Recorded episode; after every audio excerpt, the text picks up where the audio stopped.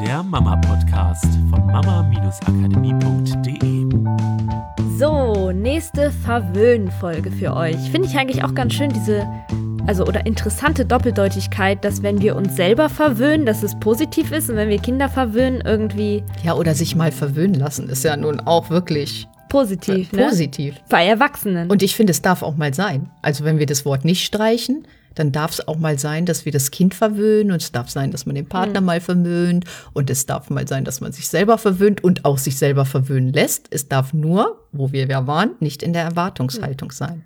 Okay, also das ist ein äh, überraschender Anfang für mich, aber hier ist der Mama-Podcast mit Miriam und ähm, Katrin. Ja, ich und wir grüße haben, euch. Ja, einmal schon mal schnell die Bedeutung von Verwöhnen nochmal auf den Kopf gestellt.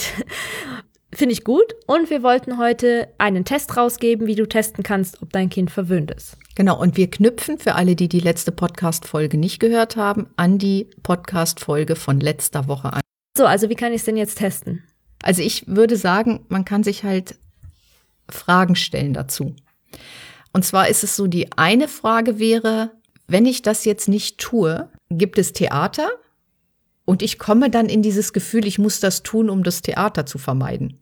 Also ich weiß nicht, ob das so verständlich ist, aber wenn so ein vierjähriges Kind, ne? Ach, ich glaube, für die, die ein, ähm, ich sage mal, sogenanntes verwöhntes Kind haben, ist das schon verständlich. Ich glaube, das Gefühl ist, also das, das kennt man als Mutter dann doch das Gefühl von, oh Gott, nee, ich mache jetzt lieber schnell, weil ansonsten habe ich das große Theater und das will ja auch keiner hier. Genau, also wir hatten wirklich äh, eine Familie, da hat das Kind, also bis so ein vierjähriges Kind angefangen, sich sogar anzuspucken und Theater zu machen und irgendwie auf den Boden zu spucken und die Mutter anzuspucken und so. Einfach nur, um etwas durchzusetzen, was es erwartet hat. Und was die Mutter ihm nicht erfüllt hat. In dem was Moment. hat also die Mutter gemacht in der Erwartungshaltung? Sie hat ja auch mhm. die Erwartungshaltung, dass das Kind solche Dinge macht. Hat sie natürlich wieder nachgegeben und zwar ziemlich schnell, manchmal mhm. sogar schon bevor überhaupt dieses Theater da war. Weil sie ja schon wusste, was kommt, wenn nicht. Genau, da war ja schon jede Menge schlechte Gefühle auch in der Mutter. Hat sie natürlich das gemacht, wo sie das Kind sozusagen drauf hintrainiert hat, wenn man das jetzt mal so sagen darf, also hinverwöhnt hm. hat. Ja, ich finde es aber nochmal ein wichtiger Punkt, weil wir sprechen halt von einem verwöhnten Kind.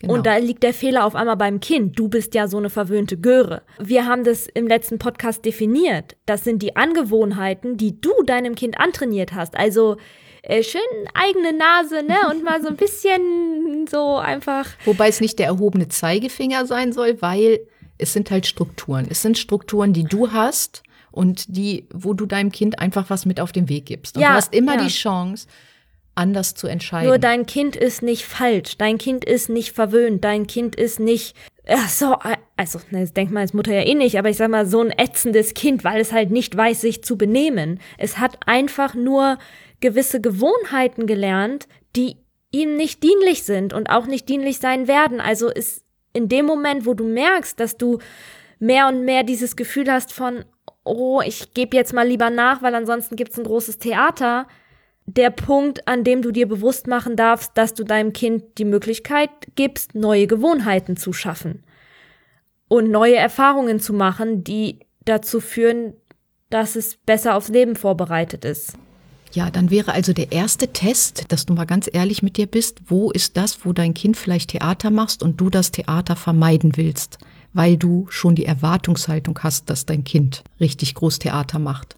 Und wenn wir das Beispiel von letzter Woche mal nehmen, mit dem Brotschmieren zum Beispiel, wenn du nicht schnell genug und früh genug das Brot geschmiert hast, macht dein Kind dann vielleicht schon Theater, ja, und das Spannende an der Frage oder an diesem Gefühl, finde ich, ist, es macht so deutlich, dass das zuallererst in uns passiert, bevor überhaupt das Kind so eine Erwartungshaltung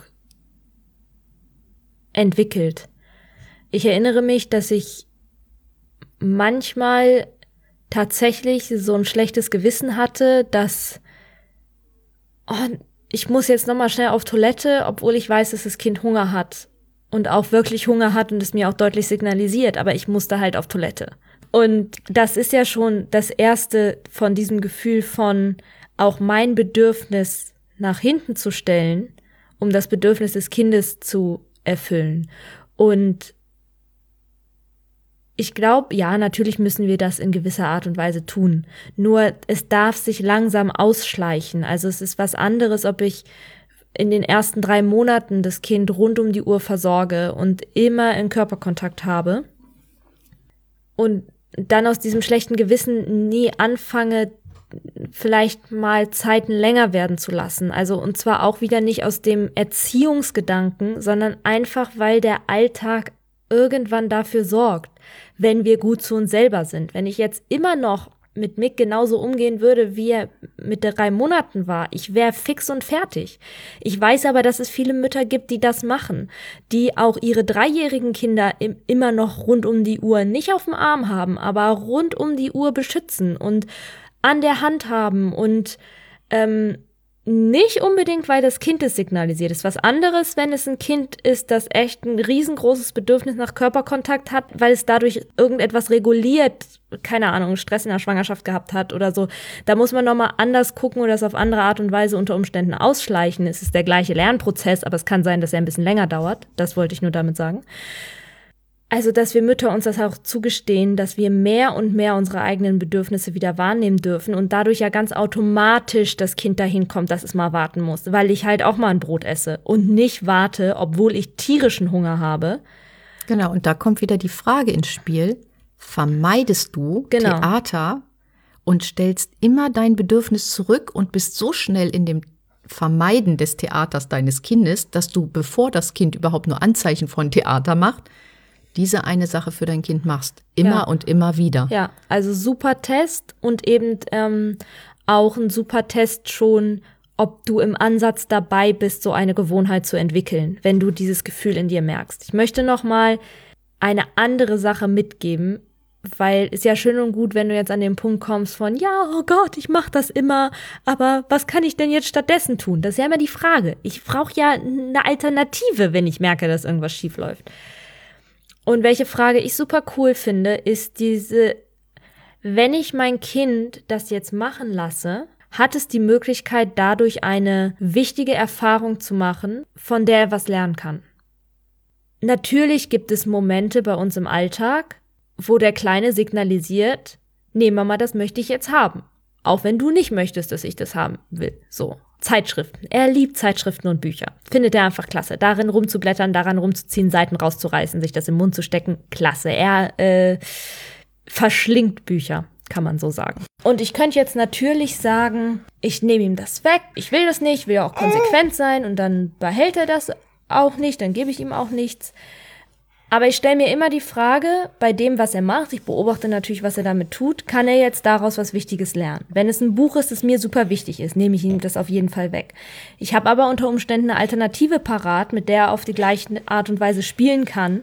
Erfahrung machen kann? Erfahrung machen kann, weil es für mich wichtiger ist, dass er in dem Moment diese, diesen Lernprozess durchläuft, den er auf spielerische Art und Weise durchläuft, anstatt dass ich jetzt als Erziehungsmaßnahme durchsetze, dass es mir wichtig ist, dass er nicht an das Buch rangeht. Und ich glaube, das lässt sich auch übertragen auf Kinder, die in einem Alter sind, die das schon verstehen. Nein, das möchte ich nicht, dass du an dieses Buch rangehst, an das darfst du. Weil das einfach eine coole Frage ist. Kann mein Kind durch das Ausprobieren jetzt was Wichtiges lernen, auch wenn ich vorher Nein gesagt habe?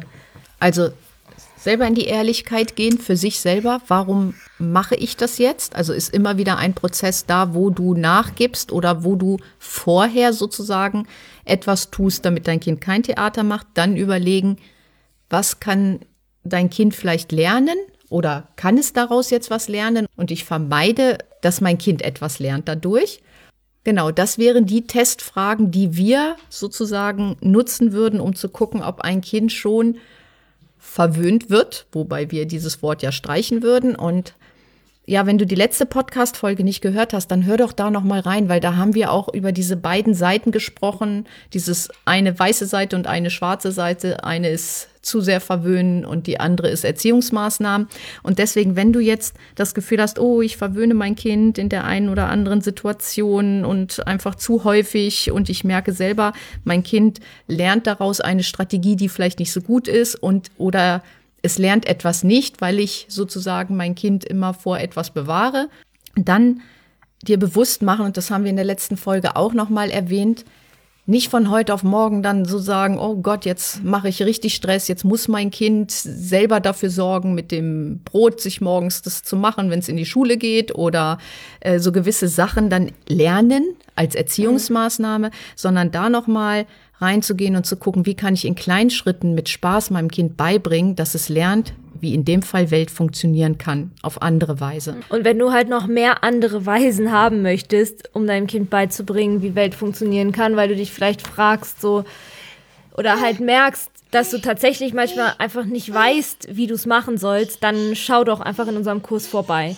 Da haben wir ganz, ganz viele Strategien und der ist genau dafür ausgelegt, damit unsere Kinder, diese neue Generation, diese großartige Generation, die jetzt auf diesem Planeten ist, allen Herausforderungen im Leben gewachsen ist und voller Glückseligkeit und Energie und Motivation hier auf dieser Welt einfach den Spaß ihres Lebens haben und verdammt geile Sachen erschaffen. Es wird auf jeden Fall einige Aha-Momente geben und auch, ich denke mal, einige Überraschungen. Ja, dann wünschen wir euch eine coole Woche. Macht's gut. Tschüss. Das war der Mama Podcast. Der Podcast, der Familien zusammenwachsen lässt. Mehr zu uns unter mama-akademie.de.